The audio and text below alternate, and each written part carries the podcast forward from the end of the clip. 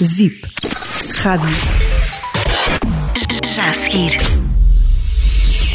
Hugo Neto com Da Minha Janela. Em política, o que parece é. O barómetro de novembro da Aximage para o Jornal Notícias e Rádio TSF tem resultados que devemos ser a nossa análise. Eu sou daqueles que consideram que as sondagens são úteis para uma leitura que nunca deve ser totalmente literal da realidade política.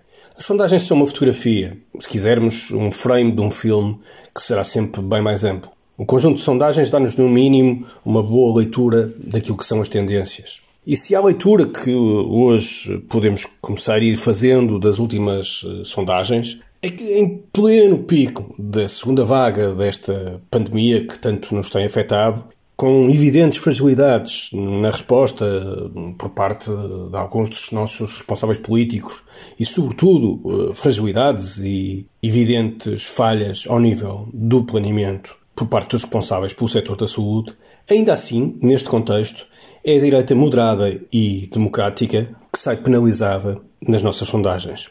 Com o CDS a lutar pela sobrevivência, na casa de uns 1%, e com o PSD a dar um trambolhão para os 23,9%, perdendo fundamentalmente espaço e eleitorado que o Chega parece conquistar, temo bem que esta tendência tenha vindo para ficar.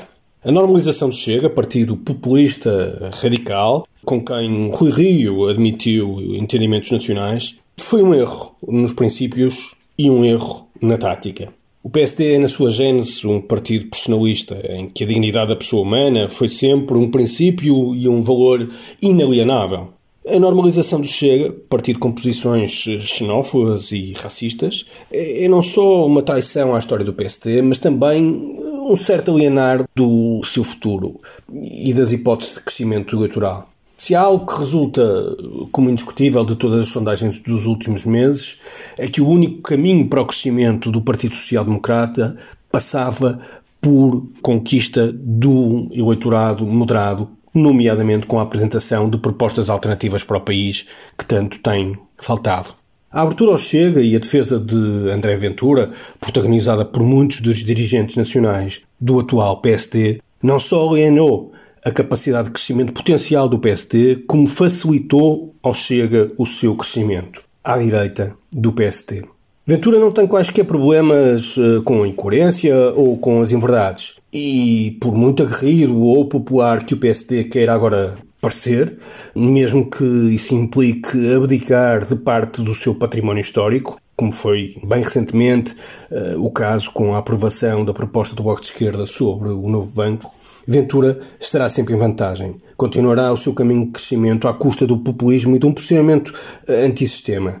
Tenho muitas dúvidas que o PSD queira ou possa persistir neste jogo, porque parece claramente um jogo de vale tudo. E em política, efetivamente, o que parece é.